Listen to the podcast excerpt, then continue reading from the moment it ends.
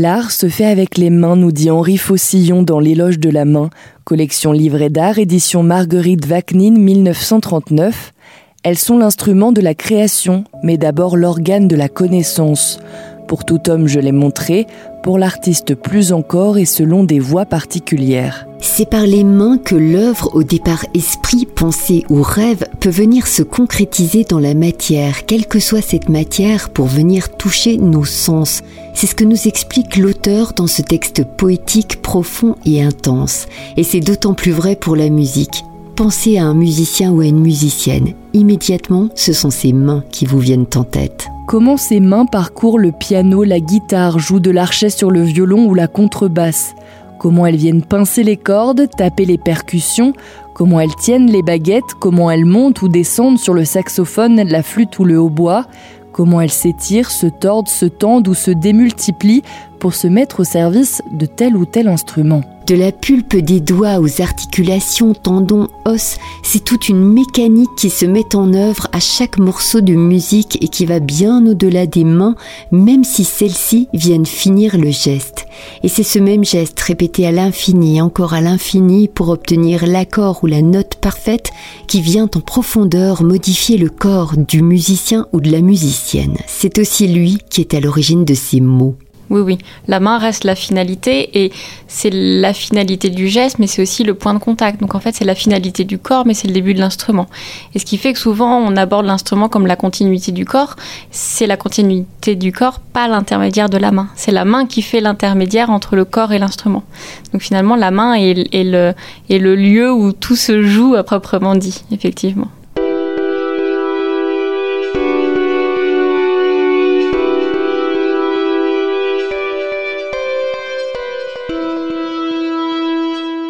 Vous écoutez le podcast de la Criée Média, la main des musiciennes et musiciens. Une enquête signée Léna Ayou et Karine Paulien, menée en collaboration avec Céline Buissou, ergothérapeute à Tonon-les-Bains et Gaillard, spécialisée dans l'appareillage et la rééducation du membre supérieur et du musicien. Quand on voit en faisant une mise en situation, quand on regarde un petit peu les gestes, quand on analyse la manière dont on porte un instrument et dont on fait un geste, il est très étonnant d'imaginer que les musiciens ne sont pas plus entourés par des professionnels de santé. Ça demande beaucoup, beaucoup d'efforts physiques. Il faut imaginer qu'ils font ça depuis euh, qu'ils sont enfants. Donc c'est pas un métier qu'ils ont appris euh, après le bac ou euh, dans une formation professionnelle telle que beaucoup de métiers se font aujourd'hui. Eux, c'est depuis vraiment l'enfance qu'ils ont débuté à apprendre la musique, à, s'exercer, à modifier leur corps en fait, depuis l'enfance.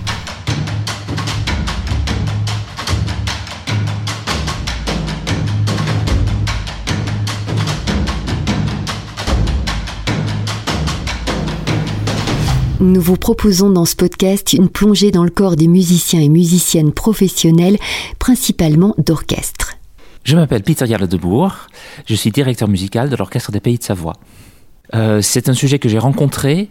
Euh, c'est pas un sujet qu'on aborde facilement parce que euh, souvent dans le travail, surtout euh, quand on rencontre un orchestre, le temps est, est limité.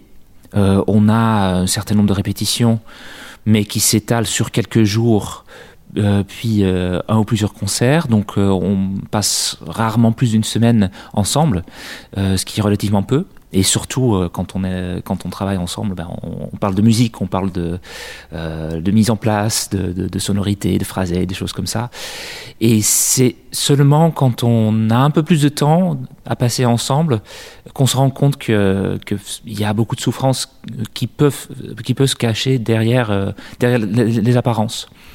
Et, euh, et on n'en parle pas volontiers parce qu'on est là pour faire la musique, on est là au service de l'art, donc, euh, donc voilà, on veut se montrer bien, on veut se montrer bien portant. Euh, voilà, et c'est, on a envie de renvoyer cette, cette image-là, mais ça n'empêche pas que faire de la musique, jouer d'un instrument, c'est extrêmement physique. C'est souvent des positions euh, du, euh, enfin, du corps tout court, des positions des bras euh, qui sont pas forcément confortables. C'est des mouvements répétitifs euh, qui, qui, font apparaître des tensions. Euh, moi-même, moi, moi, je suis pianiste et organiste, et, et au piano, j'ai rencontré aussi à un moment donné pendant mes études, justement quand j'ai intensifié ma façon de travailler, bah, des résistances de mon corps, et notamment au niveau de mon bras droit, et qui ont fait que j'ai dû m'arrêter à un moment donné. Donc, donc voilà, et je sais que c'est quelque chose qui touche beaucoup de musiciens, et voilà, donc c'est important d'en parler. Justement, vous, en tant que chef d'orchestre, vous avez euh, décidé de prendre cet euh, aspect-là en compte jusqu'à faire venir Céline Bouissou, ergothérapeute, au sein de votre orchestre. Racontez-nous tout cela. Oui, alors en fait c'est Céline qui est venue euh, à notre rencontre, qui, qui nous a contacté dans un premier temps et qui a simplement présenté son travail. Et, et nous, c'est-à-dire moi et la directrice générale de l'orchestre, Julie Mestre, on a trouvé ça très intéressant euh, de pouvoir proposer aux musiciens aussi un accompagnement pour ceux qui le désirent euh, de, euh, enfin, de tous les aspects physiques de, de, leur travail parce que voilà, on sait que c'est, on sait que ça joue, on sait que parfois il y a même des musiciens qui doivent laisser passer une série parce que voilà, ils ont des, des, problèmes de dos ou des, des choses comme ça. Et on trouve que c'est quelque chose aussi euh, qui est important de, commencer à, oser nommer. Parce qu'il y a toujours une espèce de tabou, sur, enfin, un peu comme ce que je disais déjà, euh, on a tendance à pas vouloir le montrer. Et c'est aussi une espèce de culture euh, parmi les musiciens classiques, surtout les générations anciennes, on va dire. Enfin, il fallait pas en parler ça fait partie, euh, ça fait partie du métier. Voilà, euh, euh, on s'entraîne comme des sportifs de haut niveau. si on veut bien jouer et, être vraiment excellent et jouer à un très haut niveau, ben on va souffrir un peu, mais faut pas y faire attention. C'était un peu ça l'état d'esprit. Et même si les esprits ont, enfin la mentalité a vraiment évolué, ça joue toujours un peu. Enfin, c'est toujours un peu présent. Donc on a, on a envie de, briser un peu ce silence. Est-ce que c'est une mentalité, euh, à travers votre expérience, que vous avez retrouvée? On, sait que vous avez été en Suisse romande, par exemple, mhm. à Madrid. Euh, votre mhm. pays natal, euh, ce sont les, les Pays-Bas. Est-ce que c'est une mentalité que vous retrouvez ici et ailleurs? Oui, c'est un peu pareil partout, je dirais. Euh, et c'est en train d'évoluer aussi euh, un peu partout. Euh, je sais qu'il y a des orchestres qui ont des qui ont employé carrément des, enfin ça peut être des kinés, des, des ergothérapeutes ou autres, donc qui sont là au moins une partie du temps et qui font partie intégrante de, des équipes. Euh, donc voilà, c'est quelque chose, c'est en pleine réflexion et on se rend compte surtout que c'est, il faut oser l'aborder parce que ce sont des carrières longues en musique et dans les orchestres. Et on dit souvent que les musiciens sont des sportifs de haut niveau, mais les sportifs de haut niveau, ils s'arrêtent euh, entre 30 et 40 ans et ils font une reconversion, très souvent. C'est ce qu'on voit aussi avec les, les danseurs, euh, notamment les danseurs classiques. Euh, ils dansent jusqu'à 35-40 ans, quelque chose comme ça. Et après, ils, savent qu'ils vont euh, se destiner à autre chose. Mais les musiciens euh, d'orchestre jouent jusqu'à la retraite.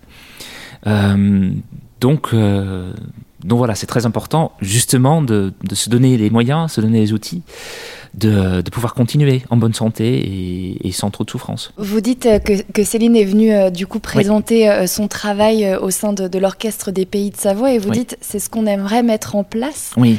Qu'est-ce que vous allez mettre en place avec, avec Céline? Alors c'est un peu la grande question encore.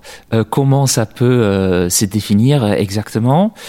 Pour nous, c'est, enfin voilà, il faut, faut voir comment on peut intégrer ça dans le temps de travail des, musiciens, des musiciens parce qu'il faut que ça se fasse sur, les, sur le temps de travail.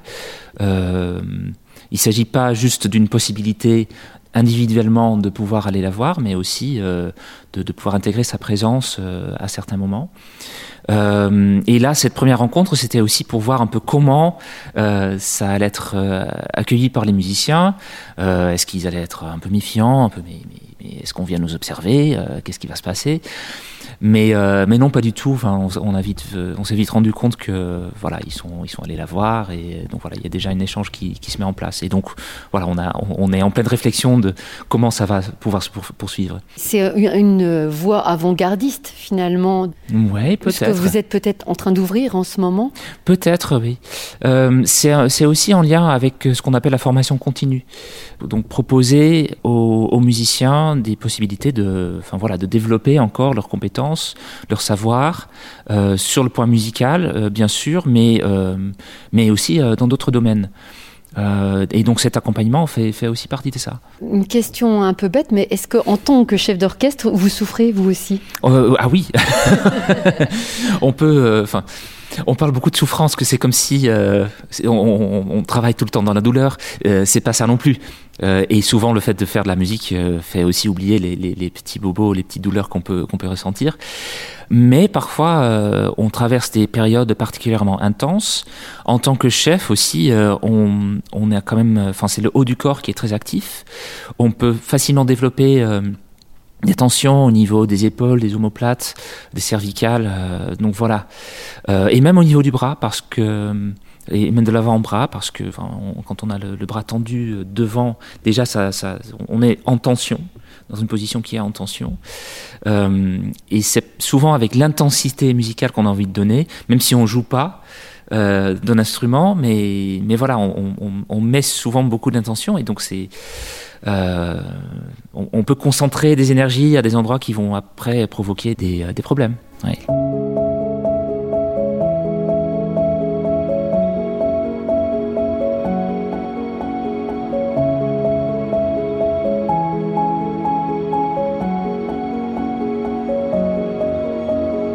Pourquoi les musiciens s'oublient autant? Est-ce qu'il y a, l'histoire de la performance, mais est-ce qu'il n'y a pas aussi l'histoire de l'instrument? Est-ce qu'il serait envisageable de changer le poids de l'instrument? Nous retrouvons Céline Buissou.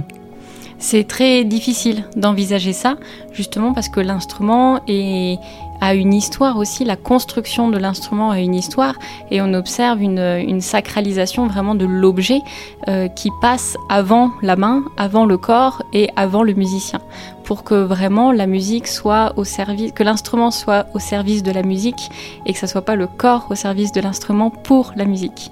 C'est pas la même conception des choses et ce qui implique aussi que les douleurs sont oubliées ou peu dites ou peu réfléchies.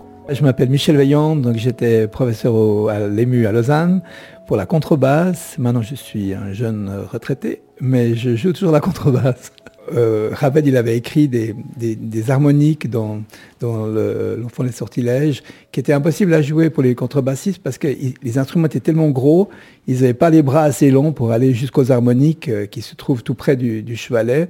Et il se demandait s'il fallait qu'ils jouent ça à deux, un qui touche les cordes et l'autre qui joue l'archet. Et finalement, ils ont, carrément coupé la contrebasse, ils ont coupé les épaules de la contrebasse en leur donnant une forme de poire pour qu'ils puissent arriver à, toucher le, chevalet. Et après, ils ont créé des instruments qui étaient effectivement euh, facilement jouables. Mais au début, les instruments, c'était des immenses armoires, euh, etc. Donc c'était impossible de, de jouer ces harmoniques. C'était drôle. Est-ce que du coup, il y a une exigence aussi qui s'est multipliée par rapport à, cette transformation des, instruments? Est-ce qu'on vous demande de jouer euh, plus, plus vite, mieux? Bien sûr, effectivement. Le niveau, technique, en tout cas musical, des contrebassistes aujourd'hui par rapport à il y a 40 ans en arrière, c'est vraiment incroyable ce qu'on leur demande maintenant. Et, mais c'est comme tout, quoi. C'est dans tous les instruments, il y a eu une évolution aussi, effectivement. Euh, qui, est, venue aussi de, de, par euh, que les, les, instruments ont évolué dans le bon sens. Quoi. Pour le piano aussi oui, bien sûr, évidemment, le, niveau euh, moyen augmente de façon euh, exponentielle. Hein. François-Xavier Poisa, pianiste concertiste à Genève et organisateur de festivals. Depuis quelques décennies, ça c'est le, prix à payer de la, démocratisation de, l'accès aux études musicales, hein, qui, est au fond, d'une façon humaniste, une excellente chose. après, je, m'imagine qu'au 19e siècle, les grands compositeurs, euh, pour pouvoir faire de la musique un métier, il fallait réunir un, million de, de il fallait faire partie d'une classe sociale déjà, très aisée. Puis aujourd'hui, évidemment, tout le monde peut, tenter sa chance et puis ça fait que, que ben, il y a énormément plus de concurrence qu'avant. Mais, mais voilà, c'est ok, c'est la vie.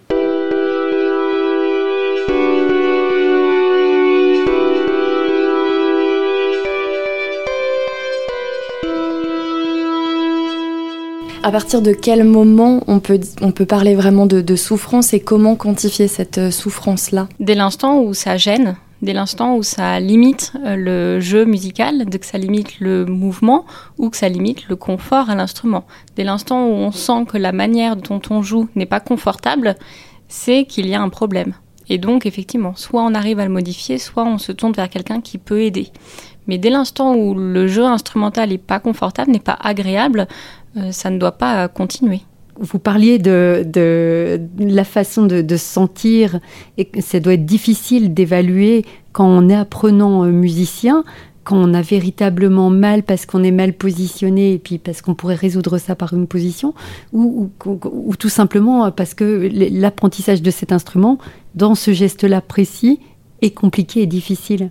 Oui, je vous confirme que ça peut faire mal au début parce que les muscles et les tendons ne sont pas conçus pour ça. Après, justement, euh, la douleur de l'apprenant est différente de la douleur aussi du musicien professionnel. Le musicien professionnel, on l'estime qu'il sait utiliser son instrument et qu'il sait positionner son corps sur l'instrument. Donc c'est vrai que la douleur de l'inconfort chez le musicien professionnel n'est pas la même que chez l'apprenant. Euh, la personne qui commence à apprendre un instrument de musique peut ressentir des douleurs elles sont pas anormales. Il ne faut pas qu'elles persévèrent ou qu'elles s'installent vraiment ou qu'elles limitent l'apprentissage. Et c'est là que justement les professeurs de musique ont toute leur place pour se dire là, c'est une douleur qui est entre guillemets classique à l'apprentissage et là, c'est une douleur qui ne permet pas de pouvoir continuer d'apprendre l'instrument et qui ne doit pas être, euh, être mis de côté ou empêcher l'apprentissage de l'instrument. Est-ce qu'on souffre moins en commençant plus tôt? Est-ce qu'il y a une différence entre le musicien adulte, le corps d'un musicien adulte et le corps d'un musicien enfant? Évidemment, parce que les tendons, les ligaments n'ont pas la même, euh, la réaction euh, aux contraintes. Effectivement, un enfant va être beaucoup plus laxe, voire hyper laxe, souvent chez les petites filles. Hein. Euh, on voit que les, ligaments et les tendons acceptent beaucoup mieux d'être déformés sans trop souffrir. Chez l'adulte, c'est plus compliqué. Euh, c'est vrai que les tendons, les ligaments, euh, on voit qu'ils ont déjà quelques années, malgré une jeunesse, hein, moins de 30 ans, on peut déjà voir une différence. Mais c'est vrai que chez les enfants, c'est un petit peu plus simple d'accepter la déformation du corps. Peut être à double tranchant parce que les, les tendons, les ligaments sont tellement flexibles, tellement accessibles au mouvement et à la déformation qu'au contraire, en fait, sur les imageries médicales, on peut ne rien observer du tout. On peut vraiment se dire non, le corps est tout à fait normal, il n'y a aucun problème, et que le tendon soit déjà souffrant. Et qu'on ne puisse pas le voir parce que justement il résiste et qu'il est malléable et qu'il accepte la déformation. Donc ça peut être à double tranchant aussi chez les patients jeunes, voire très jeunes, de se dire, bah, a priori médicalement on voit rien, alors que le tendon il souffre déjà c'est vrai que les gestes qui auront été appris à l'enfance seront un petit peu mieux sauvegardés de la vieillesse parce qu'ils auront été entraînés. Et ça, dans n'importe quelle activité, finalement, un enfant qui apprend le sport, qui apprend euh, n'importe quelle activité, aura euh, cette mémoire du geste, cette mémoire aussi de l'élasticité tendineuse et musculaire qui permettra euh, de le prolonger à, à la vie adulte. Euh, ce qu'on observe par contre, c'est qu'il y a une modification vraiment du cerveau des enfants qui apprennent la musique. Et ça, c'est quelque chose qu'ils garderont toute leur vie. On sait qu'il y a une meilleure connexion entre les deux hémisphères des cerveaux, euh, du cerveau euh, chez les enfants qui ont appris la musique. Ça, c'est vraiment établi avec des IRM fonctionnels. On a pu vraiment visualiser le cerveau d'un musicien, d'un cerveau de quelqu'un qui n'avait pas appris la musique, qui n'était pas musicien. Et on voit qu'il y a une réelle différence. Euh, ce qui peut aider aussi à l'apprentissage euh, des mathématiques, qui peut euh, l'apprentissage du par cœur, toutes les capacités scolaires qu'on demande aussi aux enfants, c'est des choses qui peuvent aussi être aidées par l'apprentissage de la musique. On a souvent entendu que pour apprendre, il faut souffrir. Est-ce que apprentissage de la musique est égal forcément à souffrance? Heureusement non. Heureusement que non. Alors oui, on peut euh, observer des douleurs, on peut ressentir des douleurs, mais ce n'est pas l'apprentissage qui est lié à la douleur. On est presque sur une question un peu philosophique, un peu sociologique aussi. C'est vrai qu'on dans un courant très français, suisse, où on a une, une, euh, une hérédité un peu judéo-chrétienne, euh, la souffrance est très liée aussi à la performance. La vie est faite de souffrance dans bien des domaines un peu philosophiques, euh, aujourd'hui on en revient beaucoup à ça et l'apprentissage ne doit pas rimer avec souffrance. On peut ressentir des tensions, on peut ressentir de la douleur, mais ça ne doit pas être lié à un, à un bon apprentissage. Ça n'est pas lié du tout. Alors aujourd'hui, tous les professeurs de musique euh, auront ce même discours, je crois, de se dire que l'apprentissage de la musique n'est pas lié à la douleur et qu'il ne faut pas souffrir pour apprendre. Je crois que c'est quelque chose qui est assez bien euh, euh, répandu maintenant dans le monde de l'apprentissage de la musique. Après, concrètement, qu'est-ce qu'on en fait? C'est-à-dire que oui, on sait qu'il ne faut pas souffrir, mais comment on fait pour ne pas souffrir? Et comment on fait pour adapter les cours, adapter l'apprentissage pour éviter les souffrances? Et je crois qu'aujourd'hui, on en est là, de se dire concrètement maintenant, qu'est-ce qu'on fait? On sait qu'il ne faut pas souffrir, on voit qu'il y a des souffrances, qu'est-ce qu'on en fait? Et c'est vrai que je pense que concrètement, euh, c'est vraiment une lacune aujourd'hui du, monde de la musique, c'est de se dire que concrètement, on ne sait pas encore comment gérer la douleur. On sait qu'il ne faut pas la voir, on sait qu'elle n'est pas bonne, qu'elle est néfaste, mais on ne sait pas comment la gérer. Quand on parle de, problèmes, effectivement, euh, les souffrances des musiciens, il y a aussi euh, d'autres souffrances euh, auxquelles je pense. Michel Vaillon, professeur retraité de l'EMU, Haute École de musique et conservatoire de Lausanne. Il y a aussi les horaires de travail. quand vous travaillez à l'opéra, que vous finissez à 1h du matin, que vous êtes eh, très fatigué, il y a, pour, des gens, c'est aussi, aussi pénible, c'est aussi une difficulté. Vous travaillez tous les week-ends alors que tout le monde a congé. C'est des choses aussi qu'il faut savoir, que les musiciens, voilà, ils font un autre métier. Et quelquefois, ça peut être ça peut être aussi une source de peine euh, de faire des, horaires comme ça qui sont difficiles. Et il y a aussi une autre chose, c'est le niveau sonore aussi dans les orchestres qui font que, si vous regardez d'ailleurs dans les orchestres, il y a souvent des panneaux en plexiglas devant les trompettes ou devant les trombones pour que les gens qui sont devant ne souffrent pas trop parce qu'il y a beaucoup de gens qui, jouent avec des boules caisses euh, parce que le niveau est tellement fort. Euh, particulièrement dans les fosses d'orchestre, par exemple. Vous pouvez imaginer que vous faites un Wagner avec, euh, avec les percussions, avec les trompettes, avec les trombones, ça, le niveau sonore est très élevé. Et ça, c'est une grosse source de, aussi de peine pour les musiciens. Mm. Il faut, ils doivent se protéger parce que si vous êtes atteint après, vous avez effectivement des acouphènes, vous pouvez avoir euh, effectivement des, des, gros problèmes d'oreille. C'est, ça, c'est un problème qu'il faut, mais qui est déjà traité dans les orchestres. Ce c'est pas quelque chose de nouveau. Hein,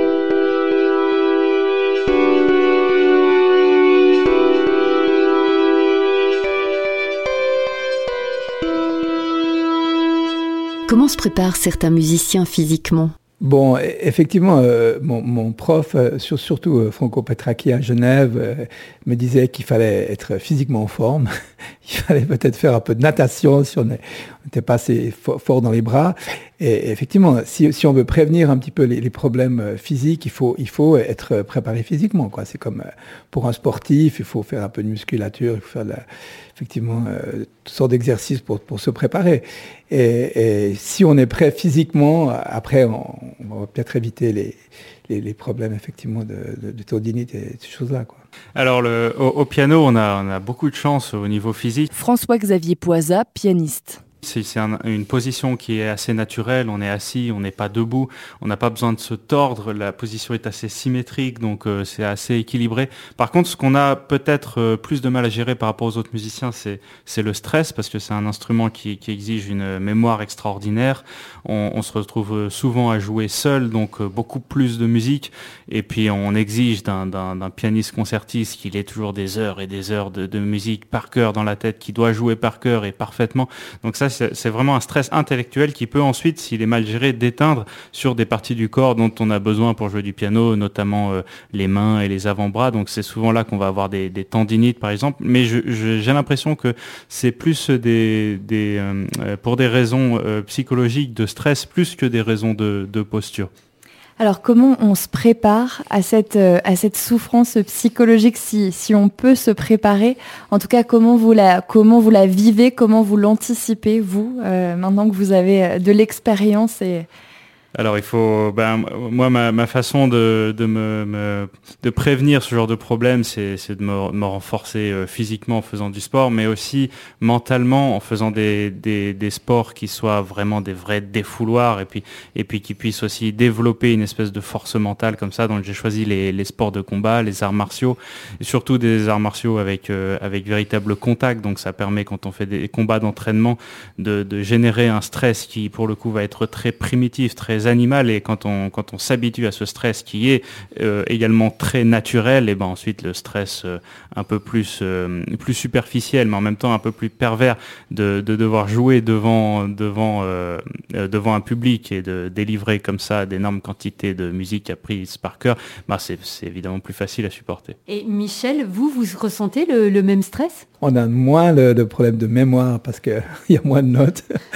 mais, effectivement, il y a, le stress effectivement euh, qu'il faut, qu'il faut maîtriser. Et moi, comme j'étais prof, je me suis quand même beaucoup occupé de ça avec mes élèves parce que c'est une part importante de pouvoir se, se, se présenter le, le, mieux possible devant le public, euh, physiquement, mais aussi intellectuellement et puis euh, de manière décontractée. Et, et, tout ça, ça se prépare, quoi. Ça se prépare.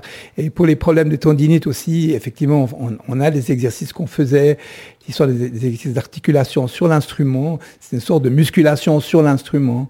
Et si vous êtes musclé, si vos doigts sont bien musclés, vous, avez moins tendance à vous crisper et, les choses se passent plus naturellement.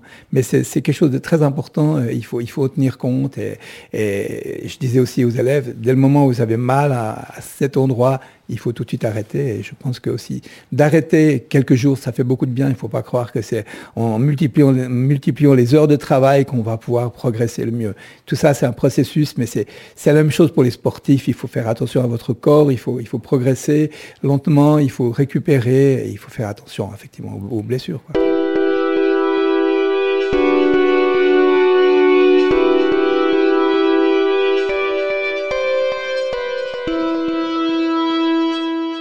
La main des musiciennes et musiciens, un podcast Lacrier Média à écouter sur toutes les plateformes audio. Une enquête réalisée par Léna Ayou et Karine Paulien avec l'aide de Céline Buissou, ergothérapeute spécialisée dans l'appareillage et la rééducation du membre supérieur et du musicien.